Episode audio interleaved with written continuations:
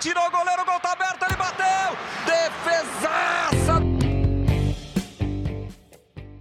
Fala goleiro, fala goleira. Começa agora o podcast que dá voz para quem é único no futebol, os goleiros. Eu sou o Márcio Croin, ao meu lado o profissional Rafael Amersur, que traz a vivência do campo para o bate-papo. Tudo bem, Rafa? Fala, Márcio. Tudo bem sim, cara. Vamos para mais um bate-papo aí bem descontraído. Vamos, e hoje eu vou falar para você que o bicho vai pegar pro seu lado. Ah, é? É verdade, ó. A gente trouxe aqui um touro para debater com você. Ou melhor, o primeiro treinador de goleiros do podcast. Legal. Ah, então eu não sou treinador de goleiro, então? Pô, você já tinha ah, me entrevistado? Que isso, que isso. Esse é um profissional que continua ali para a gente tirar boas histórias dele, né?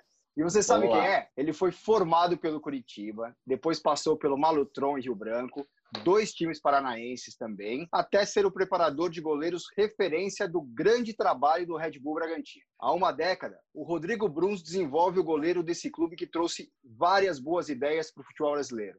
Tudo bem, Bruns? Tudo bem, Márcio? Tudo bem, Rafael? Tudo bem, pessoal? É, como a gente estava conversando aqui anteriormente, é um prazer falar de goleiro, sempre é, é, é agradável, né? É, às vezes profissionalmente, às vezes mais nesse bate-papo aqui que a gente está tá fazendo, mas vai ser sempre um prazer falar dessa posição que o pessoal sempre fala, é um jargão já bem, bem utilizado, mas que é uma realidade, né? Ser goleiro, trabalhar com goleiro não é uma posição, é uma profissão, né? E é uma paixão acima de qualquer coisa, né? Então é um grande prazer aí estar tá participando desse podcast aí que mais um trabalho que vem engrandecer a nossa área, né? Não, muito legal, muito legal. E sabe que eu brinquei com o Rafa lá no começo, porque, né, como eu já falei, ele é hoje responsável por desenvolver goleiros, né? E dando um passo atrás, até como primeira pergunta para você, como foi essa sua passagem de ser jogador, né, ser treinado para passar a ser o, o, cara a treinar os goleiros? Olha, apesar de eu ter, diferente da, de uma grande parte que a gente estava conversando até de o cara que jogou na linha, depois acabou não dando certo indo para o gol, eu sempre tentei jogar no gol, sempre foi uma paixão minha, mas quando eu decidi parar de jogar, e foi uma decisão que envolveu questões familiares, não teve lesão, não teve, não teve nenhum tipo de situação, eu parei de jogar com 26 anos, bem novo, e mas foi uma decisão familiar que eu queria até meio que sair do futebol, não era um plano inicial realmente trabalhar com preparação de goleiro. O problema é que, é que isso aí acaba virando nossa cachaça, né? A gente não consegue ficar muito tempo longe dela. E por mais novo que eu fosse, é, meu nome sempre estava vinculado à posição de goleiro, né? Toda a minha, os meus conhecidos e aí acabou sendo quase que, que natural com, com os estudos, terminando a parte de o curso de educação física e os meus amigos da época de atleta acabou sendo minha minha rede de contatos que me levou a me tornar treinador de goleiro, né? A princípio, como vamos ver o que, que vai dar e depois as coisas foram ficando mais sério e, e fui pegando gosto pela coisa também e caminhou. Nessa linha aí, o Bruns, a gente discute muito. É, você acha importante o treinador de goleiro ter sido goleiro? Eu acho importante, eu não acho crucial, eu não acho que é algo que, que vai que vai fazer com que o cara não se torne treinador de goleiro. É, eu tive um treinador de goleiro na minha época de atleta que eu respeitava muito e ele não, não tinha sido goleiro, tinha sido lateral direito. Quem era? Eu trabalhei com agora acho que ele já parou de trabalhar. Na época eu trabalhei com ele em Santa Catarina, é, Coral, trabalhou em, muito em região de Blumenau. E quando eu trabalhei com ele, ele já estava no, acho que já tinha estava na faixa dos 50 e poucos anos já estava meio que em final de carreira como treinador de goleiro, então eu já, já peguei ele com uma certa experiência, né? Eu não sei é. como ele era quando ele quando ele começou a trabalhar, né? Uhum. Depois, agora, você falando, puxando pela memória, eu tive outros também que acabaram me ajudando muito, mas sempre eu tive treinadores de goleiros assim no profissional, né? Claro que, que sempre é necessário que tenha uma experiência, mas no profissional você pega um jogador acaba com um pouquinho mais de, de, de experiência, né? Então, eu acho que é mais importante que o goleiro, que o treinador goleiro tenha tido essa vivência na categoria de base, que é onde você vai ensinar os primeiros passos, né? E aí, se você não tem a vivência, fica um pouquinho mais difícil. Mas óbvio, nada que estudo, que horas de, de, de estudo, de observação não, não consigam diminuir essa, essa carência que o profissional vai ter. Né? E aí você falou, Bruns, que você falou parou com 26 anos, né? que é uma idade assim importante para o goleiro e até quando ele talvez comece a virar titular, né? Claro que tem alguns uhum. que conseguem é, antes esse momento de ser titular, mas o momento da maturidade é importante para um goleiro. Como você enxerga isso e qual a importância também para um time ter um goleiro mais maduro? Olha, eu estava essa semana ainda estava fechando umas observações que eu tinha feito da que eu fiz da série B do ano passado, né? Aí não só de goleiro, mas de, de elencos, né? estudo de elencos, né? E a faixa etária maior, assim, no geral, é, entre todos os atletas da Série B, os que atuaram, foi de goleiro, né? Assim, o atacante, como vamos, vamos comparar com outras posições, né? o atacante ele pode errar muitas vezes, né? É, e beleza, se ele acertou uma vez, está tudo ok, deu o título para a equipe e assim vai. O goleiro é uma posição que se você não conta muito a quantidade de acerto, você conta a quantidade de erros que ele tem, né? Quanto menos erro, melhor. O atacante é diferente, você conta a quantidade de acerto que ele tem. Então errou 30, mas beleza, não tem tanto problema. Se ele balançou a rede duas vezes, tá legal. O goleiro é diferente. E aí, pensando em, nessa situação de tentar ir atrás do erro zero, né? A experiência, a concentração, é, o momento de você tomar a melhor decisão, isso aí muitas vezes é só com, com a bagagem, né? Com uma bagagem maior de novo, não dá para generalizar, dizer que um goleiro mais jovem não consiga jogar, tem tá cheio de exemplos aí, mas mesmo esse goleiro mais jovem que joga, se você vai pegar esse goleiro no início da carreira e no final da carreira dele, você vai ver ele em outro. É, o quanto ele melhorou, né? Costumo falar, utilizar o, dar o exemplo do piloto, né? É, não tem jeito, né? Para o piloto ficar bom, ele tem que ter horas de voo. Para o goleiro é a mesma situação, não tem jeito. É, é, óbvio que você encontra bons pilotos no início de carreira, assim como os goleiros, mas quanto mais experiência, mais vivência ele tiver, melhor ele vai ficar. Essa linha, o, o, o Bruns, ah, de melhora, de tempo de voo, né? É, você acredita que o treinador de goleiro ele conserta esse goleiro? E se sim, cara, qual que você a porcentagem aí que você dá entre o treinador e o, e o, próprio goleiro, cara? Eu acho que ele ajuda muito, mas primeiramente, antes de mais nada, o goleiro tem que deixar que o treinador de goleiro ajude. Quanto esse, a grande questão é assim, quanto esse goleiro vai estar aberto para ouvir novos, novas ajustes, novas correções, conselhos e assim por diante. Estou há dois anos, quase três anos aí trabalhando com o Júlio, quero usar esse exemplo, mas não só o Júlio, o Alex, o Cleito, o Cleito chegou agora, que é o goleiro mais jovem, mas uhum. especialmente o Alex e o Júlio são atletas na, depois, na faixa dos 30 anos, 33, 35 anos, e por que, que eu estou falando deles? São atletas de 33, 35 anos, eu costumo falar que eles foram formado mais ou menos na numa época muito parecida com a minha, eu estou com 42, e provavelmente eu sei mais ou menos o que, que foi ensinado para eles lá atrás, porque foi mais ou menos o que eu aprendi também. E eu sei que é muito diferente do futebol de hoje, mudou muita coisa. É, por que, que eu estou falando isso? Assim, é, esses caras são caras extremamente abertos para novos ajustes, eles tiveram, eles tiveram sucesso jogando de uma forma, tanto o Alex quanto o Júlio, e hoje eles são extremamente abertos para novos novos conhecimentos, novas técnicas, assim, mas eu sei que muitas vezes isso não é uma não é uma constância, né? Então, primeira coisa, o goleiro tem que estar aberto para ouvir o que o treinador de goleiro tem para falar que é uma, são situações de, de característica de, da pessoa, tanto o treinador goleiro como principalmente o goleiro, e o tempo também vai dar isso para ele. Né? Eu acho que assim, no final das contas, a importância é sempre maior, tanto de abertura quanto no final, lá quem joga, quem decide, quem não decide, é do goleiro. Eu acho que quantificar aí a gente vai estar falando sempre assim, de forma bem subjetiva, né? mas talvez 20%, 30%, depende muito do tempo que o, goleiro, que o treinador goleiro está tá trabalhando. Tem para trabalhar, né?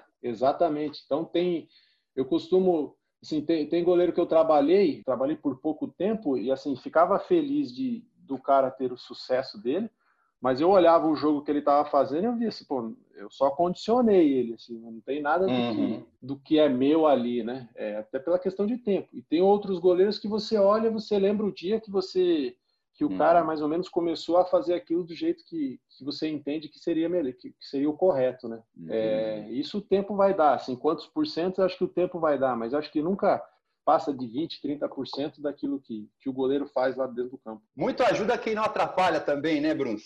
Muito, demais. É, você, é, você tem que ficar muito atento àquilo que você acha correto e aquilo que é só gosto pessoal. É, então, tem coisas, Perfeito. por exemplo, usar o exemplo de novo do, do Júlio, do, do Alex aí, tem coisas que eles fizeram certo a vida inteira e, e às vezes é diferente daquilo que eu, como treinador de base, eu ensinava para os meninos. É, jamais vão mexer nisso, jamais está dando certo para eles. É, é o uhum. jeito que eles uhum. aprenderam e o jeito eficiente. A gente tenta é, atacar, tenta é, melhorar aquilo que de repente a gente não acredita que não seja tão eficiente. Ô, ô, ô complementando aqui, porque o Bruns ele tocou numa, numa, numa situação aqui interessante. É, a gente fala né, que o goleiro é a posição que mais evoluiu, né? Eu também acredito nessa, nessa situação. E, consequentemente, isso daí passa pelos treinadores de goleiro, né? Então, você comentou essa, essa questão de idade, né, Bruce?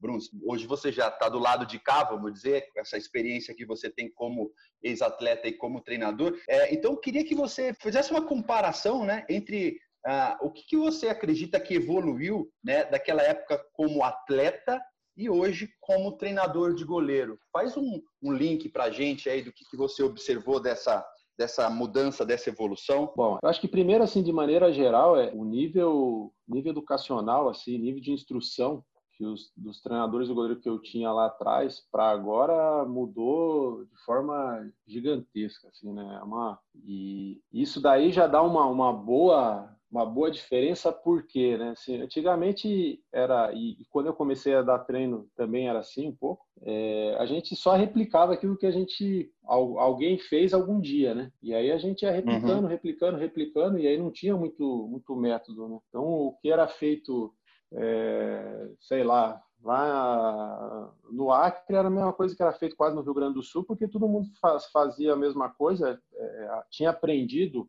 os treinadores dos treinadores tinham aprendido daquele jeito, ficar Uhum. pulando só em volta de corda e, e, pular na bola, era isso que era feito, né? É, hoje em dia, se a gente vê algumas correntes aí de metodológicas, enfim, cada um seguindo a, a forma que acredita trabalhar, por conta de que o pessoal está estudando, o pessoal está com espírito crítico é, mais aguçado, né? Então, uhum. isso acho que foi uma das coisas assim que foi o start para a gente começar a ter uma evolução. E aí, sendo mais específico, e também indo por essa direção, assim, é, o futebol mudou, as regras mudaram, o jogo ficou mais rápido. E aí acabou instigando todos nós treinadores de goleiro quais são as melhores formas de trabalhar de acordo com as novas regras e digo especificamente da questão dos pés, né, acabou que acabou sendo muito evidente. E aí qual a quantificação em termos de planejamento e métodos de trabalho que consegue desenvolver isso. De novo, lá atrás acho que todo mundo fazia muito parecido. Era um dia que ficava saltando em volta, em cima de corda, por cima de corda.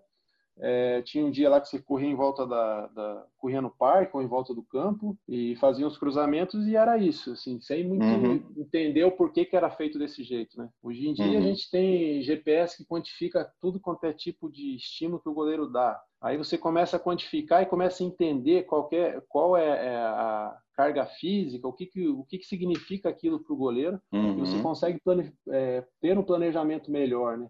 A parte uhum. de tomar decisões, as questões de neurociência também, tudo evoluíram e entraram então, muito forte no, no futebol, já tem pelo menos uma década aí, né? Uhum. E isso está se desenvolvendo também para a nossa área, né? Trabalhos cognitivos, trabalhos de tomar decisão, porque na nossa época a gente primeira vez que eu ouvi falar de, de neurociência, que eu vi um treinador, um técnico, não era nem treinador de goleiro, um técnico uhum. com um livro de neurociência aberto em cima da mesa, eu achei que aquele cara era maluco, né? E hoje em dia eu estou procurando curso de neurociência para tentar melhorar, porque é um dos pontos que você precisa desenvolver teu atleta. Certo. Então, eu acho que o nível cognitivo, no geral, dos treinadores de goleiros aumentou muito o nível de instrução. E aí é uma coisa leva a outra. Né? E aí, Bruno, você falou um pouquinho sobre essa história dos dados hoje em dia serem muito importantes, né? Lá atrás você comentou sobre a quantidade de erros, né? Então eu queria que você comentasse é, para os amadores que nos ouvem e querem entender como que você faz essa quantificação. É uma saída errada de gol, por exemplo, é, ao invés do cara segurar uma bola ele espalmar. Como que é essa quantificação para a gente que está desse lado, é amador, é entender e ter o olhar de um treinador quando está assistindo um jogo ou quando estiver jogando num, numa pelada e tudo mais. Todos esses erros técnicos, assim, de novo, lá atrás, as minhas primeiras análises de jogo, como a de todo mundo, é exclusivamente em cima de erro técnico. Não quer dizer que isso não seja importante hoje. Eu acho que quanto mais a gente evolui, mais a gente entende que isso é de extrema importância. Isso é a base de tudo. Se você está pensando num, num, garoto que está aprendendo os movimentos técnicos, isso acaba se tornando ainda mais relevante talvez num, num, futebol amador, isso também é extremamente importante porque ele não tem a, a, o treinamento diário, né? Mas pensando num, num, nível já um pouquinho mais elevado, você começa a ter outras situações que são tão importantes quanto a técnica, que são a questão de posicionamento, a questão, a gente tem alguns princípios aqui de uma metodologia que a gente usa de um, de um austríaco, que foi o coordenador técnico nosso aqui na Red Bull há uns 5, 6 anos atrás, e que ele tem alguns princípios, que é a questão de não te pegar andando, enfim, tem outros nomes lá diferentes, mas pegar o goleiro equilibrado, o posicionamento, o ataque da bola, que é a diagonal, entre outras coisas, que a gente, na hora de estar tá observando, fazendo análise de jogo, a gente tenta seguir esses princípios, além da técnica, mas é que a, a técnica, de novo, nesse nível, acaba não acontecendo numa, numa uma forma tão, tão evidente quanto na base, né? Nessa linha aí, o, o Bruno, a gente brinca que tem uns goleiros que são meio sortudo, né? Que às vezes ele falha e o time ganha, né? E isso acaba, de certa forma, meio que amenizando a, a situação. Mas como é que você reage nos, nos, dias seguintes quando o goleiro falha e o time perde? Como que é o, é o dia seguinte? Como que é a conversa? Como que, como que reage? Como que você acredita que seja interessante reagir nesse dia seguinte, pós uma falha, uma perda, cara? Olha, cada goleiro funciona de uma forma, né? Tem goleiro que assume a falha, independente do que ela seja, e tem uma relação muito boa, assim, de maturidade em cima de entender que, que não é perfeito, tentar Sim. procurar o porquê da falha, tentar entender junto e trabalhar para que aquilo não aconteça mais. É, uma das coisas que, independente do atleta, eu tento fazer é o seguinte: ele expondo ou não expondo, ele sabe que ele falhou e ele está sofrendo mais do que a gente. Então, assim, uma uhum. das coisas que eu não faço de jeito nenhum é ter qualquer tipo de postura com uma crítica pesada ou que, que leve a emoção para cima da para cima dele, né? Eu já sei que ele está se matando, eu já sei que ele não dormiu provavelmente a noite inteira pensando na falha que ele teve, mesmo que ele não não relate isso. Mas eu sei que, uhum. que, provavelmente isso tem acontecido. Então, primeiro, tentar tirar a emoção disso. Uma outra coisa que eu falo também nessa linha, eu falo sempre. É, aí falo no acerto também. Procuro falar muito no acerto para me preparar para o erro. Quando o atleta muitas vezes faz um baita jogo, espero que normalmente aconteça antes da falha, mas o que eu costumo Sim. falar é assim, ó, vamos analisar de forma fria o que aconteceu de, de, bom. Você fez isso, fez aquilo, fez aquilo e outro, pô, isso foi bom, isso foi certo, ótimo. Aí eu friso para ele o seguinte, ó, por que, que eu estou fazendo desse jeito com você? Eu não te, tô te endeusando agora, porque na hora que a gente errar, a gente vai encarar da mesma forma. A gente vai tentar analisar de forma técnica o que aconteceu e ponto e acabou. Vamos trabalhar aquele ponto e vamos seguir para frente.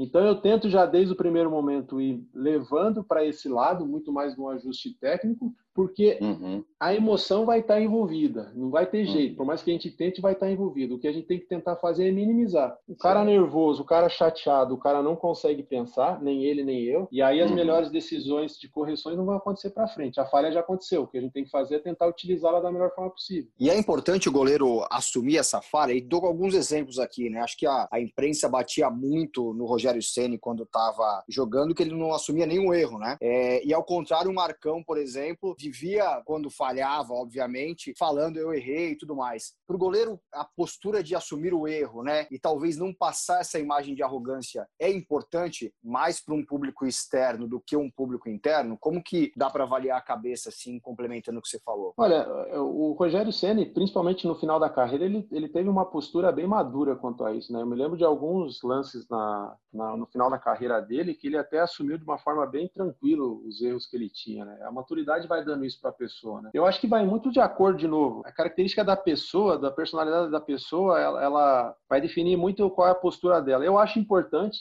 mas, de novo, é, o, o, assumir o erro, tentando se colocar como, como vítima, ou tentando se colocar abaixo do, do, dos jogadores, de todos os outros jogadores, eu acho que isso é, é muito pesado, porque, claro uhum. que sempre o erro do goleiro, sempre não, mas normalmente o erro de um goleiro é, é, é crucial para o resultado de uma partida, mas são 11 atletas, né? Então, se ele uhum. errou ele, e ele e a, a equipe dele não conseguiu fazer mais gols, então quer dizer realmente que é, tiveram 11, entre aspas, incompetentes ali naquela partida, né? Então acho que mesmo que seja um erro importante, é saudável, é maduro assumir o erro, mas nunca de uma, mas nunca de uma forma que você se coloque muito abaixo do que foi o jogo, né? Não, dá para se colocar ali como, ah, beleza, o mundo acabou e, e é isso aí mesmo, é terra arrasada, né? Sentimento de terra arrasada. Não, de novo, tentar agir da forma mais profissional possível, mesmo sabendo que vai ter muita emoção naquele, naquela situação. Dentro disso que o Bruns está dizendo, né, a gente observa que o treinador de goleiro ele acaba sendo um pouco psicólogo, né? E em cima disso eu queria perguntar, quando a gente a gente sabe, né, que goleiro só pode jogar um, e como que é lidar num grupo quando você tem dois goleiros de níveis muito próximos, acostumados a jogar e eles estão brigando aí por essa por essa vaga? Como que é lidar esse dia a dia com, com dois tubarão aí no mesmo aquário? Olha, a insatisfação ela sempre vai ter, né? Assim, do cara que não está jogando. Isso não tem jeito de novo. Você, quando começa uma temporada, você cria suas expectativas é, e ninguém cria expectativa de ficar no banco ou ser terceiro goleiro. Todo mundo cria expectativa, faz os planos em cima de, de jogar a maior, a maior quantidade de partidas possível. Então, primeiro você tem que entender isso. É, entender que, de repente, o cara vai estar pegando um pouquinho mais chateado. Ele tem o direito de estar chateado, então não é que no primeiro dia que você vê ele um pouquinho meio de canto, você vai achar você vai achar ruim, porque vai achar que o cara está fazendo corpo mole, coisa do gênero. Ele tem que dar o tempo, o treinador goleiro tem que dar o tempo para o goleiro entender e, e, e na volta por cima. É óbvio que isso não pode se tornar uma constância no, no trabalho diário, né? Mas primeira coisa, uhum. você tem que entender que isso vai acontecer, não é que pode acontecer, isso vai acontecer. Segundo, é, eu tento seguir a mesma linha do que eu falei anteriormente tento agir muito de forma profissional. Qual que é o meu principal foco no, no, meu trabalho diário? Não é a partida do final de semana, é a melhora individual do goleiro. Então, sempre o meu foco vai ser em cima disso. Isso também acaba, por que, que eu estou falando isso nesse, nessa resposta? Porque ela também acaba virando uma estratégia para o goleiro se sentir motivado o tempo todo. De novo, é óbvio que ele quer mostrar toda a melhora dele, tudo aquilo que ele está conseguindo fazer nos jogos, mas o fato dele ter a, a dele perceber no dia a dia dia que ele está trabalhando e ele está melhorando, de certa forma ameniza um pouquinho essa frustração dele não jogar. Então eu tento buscar muito isso, é, o que, que cada goleiro precisa melhorar, o que, cada goleiro precisa se desenvolver e o foco na semana é nesse, são nesses pontos. Não é muito no é claro que é importante o, o, a equipe que eu vou jogar no final de semana, claro que é, e, e são dados, passadas informações sobre isso. Mas vamos dizer que 20%, né, talvez 20, 10% é feito em cima do adversário final de semana. A maior parte, absurdamente a maior parte do meu trabalho é pensar na melhora individual de cada um. Não colocar todo mundo no mesmo pacote, mas o que cada um tem que melhorar individualmente. E aí, de novo, quando você tenta. Mas é de verdade, não, não estou falando de, como os uhum. jogadores falam, né? Dar uma bala juquinha pro, pro goleiro ali, falar que tá nele.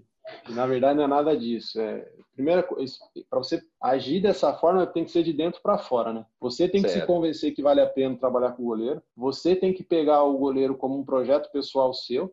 E aí, no caso, hoje eu estou com três mais os meninos da base, três, quatro goleiros, e aqueles atletas são teus projetos, teus projetos individuais. E aí você melhorar cada um deles. Quando o atleta sente de novo que ele está que ele tá melhorando, que ele está que está todo mundo tentando correr atrás, ou que o treinador de goleiro está tentando correr atrás para ajudar ele nesse, nesse, sentido, eu acho que ameniza um pouquinho essa sensação do, do não jogar no final de semana. Né? E Brons, nesse, nesse sentido, teve algum goleiro que você já desistiu é, no meio do caminho porque você viu que não, não daria certo, não porque ele fosse talvez um goleiro é ruim, mas porque as, as metodologias ou o encaixe não deu. E o contrário também, algum que você falou, cara, ninguém tá dando bola para esse cara, mas a gente vai fazer dar certo. Né? E, obviamente, preserve o nome dele se você quiser, mas acho que a história é bacana para entender como funciona esse dia a dia de trabalho. Eu tive muita sorte, assim, da maior parte absoluta dos, dos goleiros estarem sempre abertos, assim, a maior parte. Eu tive algumas poucas exceções em que, em que realmente eu desisti, desisti no sentido assim, vou condicionar, o que, que eu vou fazer?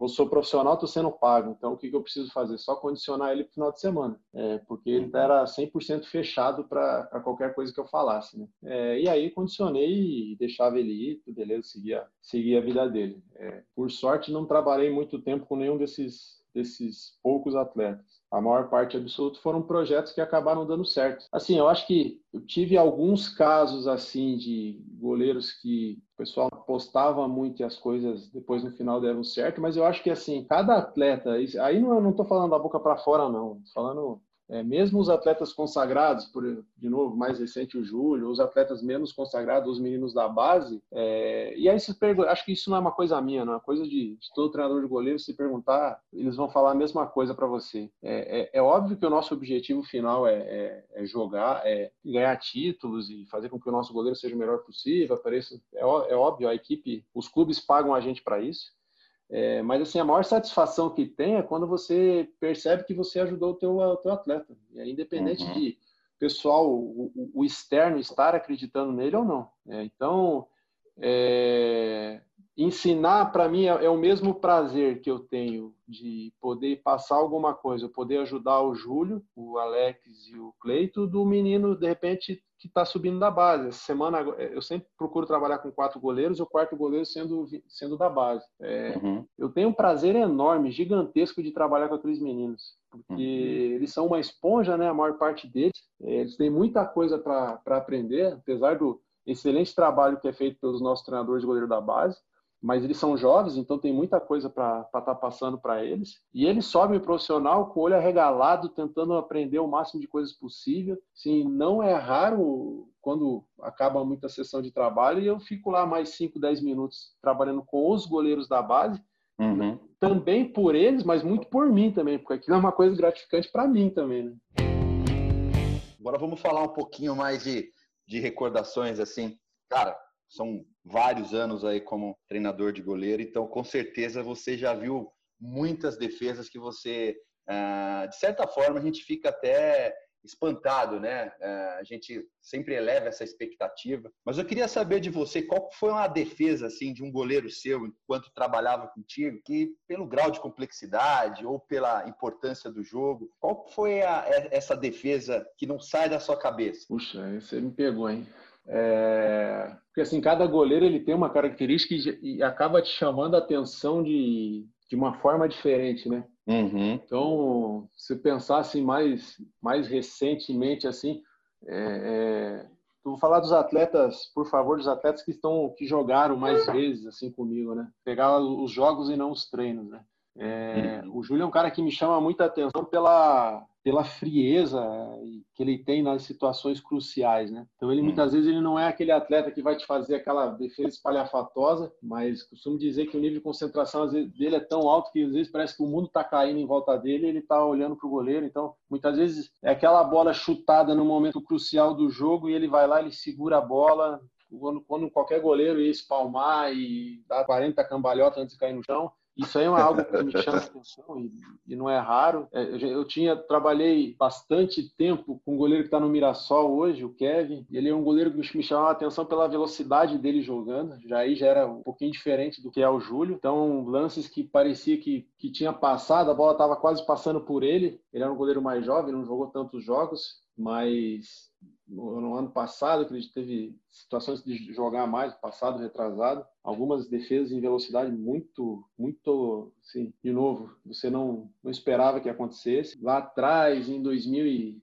2014, 2015, trabalhei com o Juninho, né, que hoje parou, virou treinador de goleiro também, do, acho que do comercial, se não me engano. Jogou uhum. no Atlético Mineiro, enfim, em alguns clubes. E ele chamava atenção porque o um contra um dele, de novo, ele era um cara muito inteligente Uhum. É, ele conseguia ler, assim, eu falava muito para ele assim que eu acho que o jogo todo dele era em cima de leitura de adversário. Então ele era muito, principalmente situações de um contra um, qual perna, aquela fração de segundo ele conseguia conseguia ter a leitura é, do que, que o atleta, qual perna ele vai fazer, ele ia fazer, qual o movimento, se ele ia bater com o peito do pé, com a chapa, qual a corrida que era. Isso aí era, me chamava muito a atenção também nessas né, situações. O Saulo, recentemente, agora que está na, na, ferroviária, quando a gente trabalhou junto, ele me chamava a atenção porque muitas vezes ele conseguia, a gente fazia algumas análises de adversário, de forma que os adversários finalizavam, a maior parte das vezes, né? Muitas vezes os atletas tinham um padrão, nem sempre tinham, mas muitas vezes tinham um padrão de finalização. Estudar, né, o, o atacante para ter mais ou menos a noção da, da,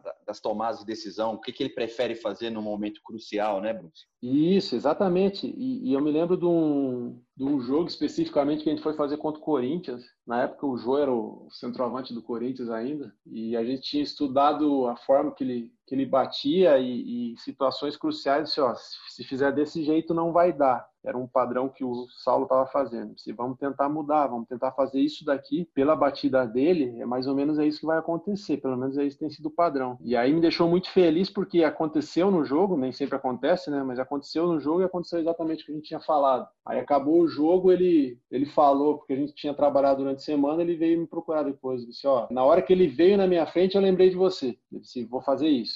E aí ele falou, parece que veio só a voz na cabeça, assim, ó, faça isso, faça isso, faça isso. E aí acabou acabou dando certo. Então são algumas situações que acabam a gente, deixando a gente feliz por motivos diferentes, né? Cada um com a sua característica ou com a característica da, da situação ali do, do lance específico. Mas são várias várias situações que te deixam muito feliz, né? Ô, Bruno, mas eu quero uma defesa e vou lembrar de uma para você que talvez você você goste também. Acho que foi recentemente aqui no, no Brasileirão contra o Brasileirão, no, no Paulista contra o Palmeiras no começo do ano, que o, o Júlio fez uma defesa bem embaixo aqui, num lance meio esquisito. A bola rebateu, voltou é, para defesa e o atacante do Palmeiras pegou de primeira, devia estar tá no, no, dentro da grande área já, e ele pegou aqui embaixo. Cara, é uma defesa que para mim é um, uma complexidade né, de você conseguir fazer, de ter agilidade, de ter a explosão. É, não sei se essa está na sua memória, mas para mim é uma coisa impressionante assim do Júlio recentemente. Não, me lembro sim. O Júlio ele teve, de novo, né? Ele é um cara que ele consegue ficar muito frio em, nessas situações, né? Ele tem, acho que foi ano passado, retrasado, a gente começou a conversar assim. Ele, ele ele está atingindo questão de, de, peso e condicionamento físico que ele tinha na época que ele estava subindo para o profissional, lá atrás no Corinthians. Né? Isso eu estou falando de um atleta de 35 anos, que o metabolismo é mais lento, que, que já é consagrado, enfim, e aí quando você é consagrado é muito mais difícil, né? porque você já atingiu um status, né? queira ou não queira, aquele Uhum. O fantasminha da, da, do, da acomodação vem na tua cabeça. E por que, que eu estou falando disso? Né? Porque essas situações de velocidade, não sei o que, de agilidade, elas têm, ele tem conseguido fazer com maior frequência e acho que muito pelo, pelo esforço que ele tem que ele tem colocado em tentar melhorar, né? Eu me, eu me lembro sim desse lance. Ah, mas eu vou pressionar mais um pouco então. Se não é um goleiro seu, eu quero que você me fala uma defesa de um goleiro aí que, que você, quando fala assim, é uma defesa, você fala, essa defesa aqui, ela não sai da cabeça. Tem alguma, o Bruns? Olha, tem uma defesa, e aí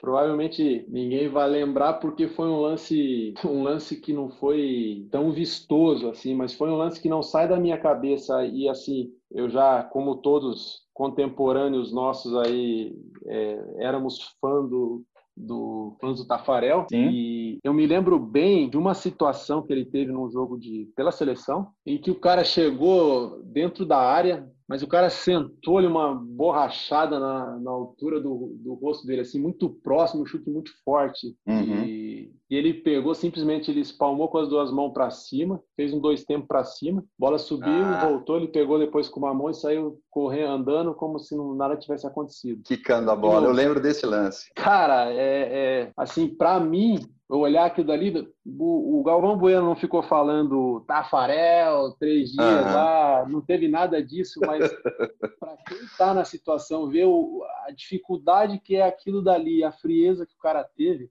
para fazer um nível, aí você, você vê o nível de goleiro que ele era, né? Então uhum. essa é uma, é, um, é uma defesa que para mim, assim, quando fala em, em defesa, eu uso até hoje como exemplo, assim, do, do nível de, de goleiro que ele era, né? Me chamava muito a atenção isso em especial. É que parece que ele transforma uma, uma coisa muito difícil em algo fácil. Parece que ele enxerga o jogo antes do que está acontecendo. Realmente, Tafarel, é, eu também penso dessa forma também. Ele, ele, de certa forma, ele simplificava muitas coisas a ponto de parecer tornar uma coisa fácil, né? Como você disse, às vezes o narrador nem nem dá aquela devida atenção porque não foi algo tão espalhafatoso, né, Márcio? É, eu fico, eu fico brincando às vezes com, com o pessoal lá no clube, né? É, enfim, do dia a dia, às vezes eles falam, né? Um goleiro faz uma defesaça e tal, não sei o que, às vezes eles brincam, ah, essa aí foi fácil, não sei o que. Aí eu falo pra eles, é, nosso trabalho é esse mesmo, ficar, deixar parecer fácil.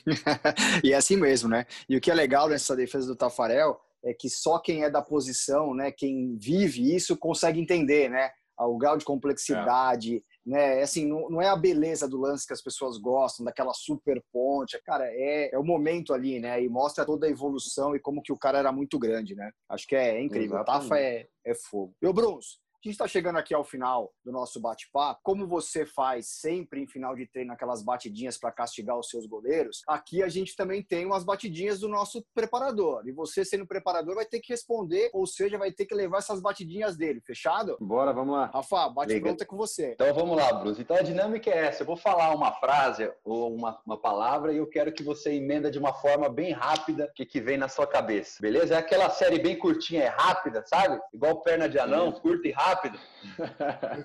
Beleza, vamos lá. Então bora lá. Bruns, o que, que você prefere? Goleiro técnico ou pegador de bola? Goleiro técnico. O atacante passou, faz o pênalti ou deixa fazer o gol? Deixa fazer o gol, tem o próximo jogo. Um estádio? É, na Bia Bichedi. Um jogo inesquecível? Jogo do acesso da Série B ano passado. Os próximos objetivos? Fazer com que o Bragantino fique num lugar de destaque a nível nacional. E um sonho, Bruns? Cara, eu sou feliz, velho. Assim, não tenho, procuro não sonhar muita coisa assim. É, é o dia a dia, tentar melhorar profissionalmente, tentar ajudar os meus goleiros da melhor forma possível. É, eu acho que é bem mais ou menos por aí. Legal, obrigado, Bruns. Pô, Bruns, Pô, muito obrigado, cara. Deixa Foi eu só bem corrigir legal. uma, deixa eu só corrigir uma situação do jogo inesquecível, porque eu falei do jogo da Série B do ano passado e foi assim, nacionalmente foi um jogo mais mais enfim, mais importante em nível nacional, porque colocou a equipe na Série A. Mas é importante eu falar aqui, acho que o jogo mais importante para mim, assim, profissionalmente, não foi nem esse. Quando a gente teve o acesso, esse foi inesquecível para mim. Só para não deixar a informação errada para mim aqui, senão eu não vou me perdoar comigo mesmo. Foi o ah, acesso ah, em 2014, quando a gente teve acesso da 2 para 1 Campeonato Paulista lá em lá em Osasco. Por que, que eu estou falando desse jogo? Porque eu tinha subido profissional, já tinha trabalhado na Copa Paulista e a gente ficou 3 a 4 anos na Série A2. E o uhum. clube era um clube que tinha é, propensões, assim, ambições grandes, Série A de, de nacional, tudo, e o time ficava engatando naquela 2, e todos os anos era eu nessa 2. Chegou num ponto hum. que eu comecei a me questionar se não era eu a, a culpa de não estar tá tendo acesso. Então eu me lembro de estar, tá, naquela época ainda o treinador goleiro não podia ficar no banco, tinha que ficar na arquibancada. Eu me lembro de ficar gritando igual um doido, varrido, como torcedor mesmo nos últimos minutos, porque eu não acreditava que a gente ia subir para um, cara. Então eu, eu, acho que esse jogo foi o jogo inesquecível na minha vida. Esse foi aquele esse foi aquele 3 a 1 contra o Grêmio Osasco? Isso, esse aí. Mas esse time 40, Juninho era o goleiro, 90, né? Juninho. Isso, isso, isso, isso, isso. Esses 90 minutos aí duraram três dias para acabar. Eu me, eu me lembro de cada minuto, principalmente os minutos finais ali. Não, bem legal. O Barbieri o técnico, né? Barbieri o técnico Exatamente. do Red Bull naquela época, Juninho goleiro, pô, boa, excelente lembrança. E Bruns, pô, obrigado pelo bate-papo, foi excelente conhecer um pouco mais da sua história, de como você pensa o futebol e, sobretudo, como você trabalha com seus goleiros, né? Que é isso que faz a diferença aí no dia a dia. Beleza, obrigado, Márcio, obrigado, Rafael. Assim, foi um, um prazer de novo, passou muito rápido, muito rápido mesmo. Falar de goleiro sempre é, é agradável, né? Não só falar do, dos nossos goleiros, mas falar de goleiro de uma forma geral é sempre uma coisa agradável. É, e fico à disposição quando precisar. Parabéns de novo pelo, pela iniciativa de vocês, pelo projeto. E, enfim, a gente está junto aí, sempre aberto para o que vocês precisarem. Boa, papo quando é bom, passa rápido. Rafa, obrigado, viu? Márcio, brigadão. Bruns, muito obrigado, cara. Foi um papo muito divertido, muito gostoso. Como o Márcio falou, aí passa muito rápido. E pode ter certeza, cara, vamos fazer mais convites aí para a gente conversar de coisas pontuais. Brigadão pela, pelo esse bate-papo, viu? Beleza, obrigado, um abração grande para vocês e para todos os ouvintes aí. Eu quero agradecer também ao Bruno Pinho, que é o responsável técnico pelo podcast, ao Arthur Gaikoski, o diretor de imagem do podcast, e obrigado a você que nos ouve e prestigia. Não se esqueça de compartilhar esse episódio para alcançar mais gente. Lembrando que o podcast Os Goleiros está na plataforma anchor.fm e nos principais agregadores como Spotify, Applecast, Deezer, Pocket Casts, entre outros, além do Google Podcast. Um abraço e até a próxima. Tirou o goleiro, o gol tá aberto, ele bateu! Defesaça!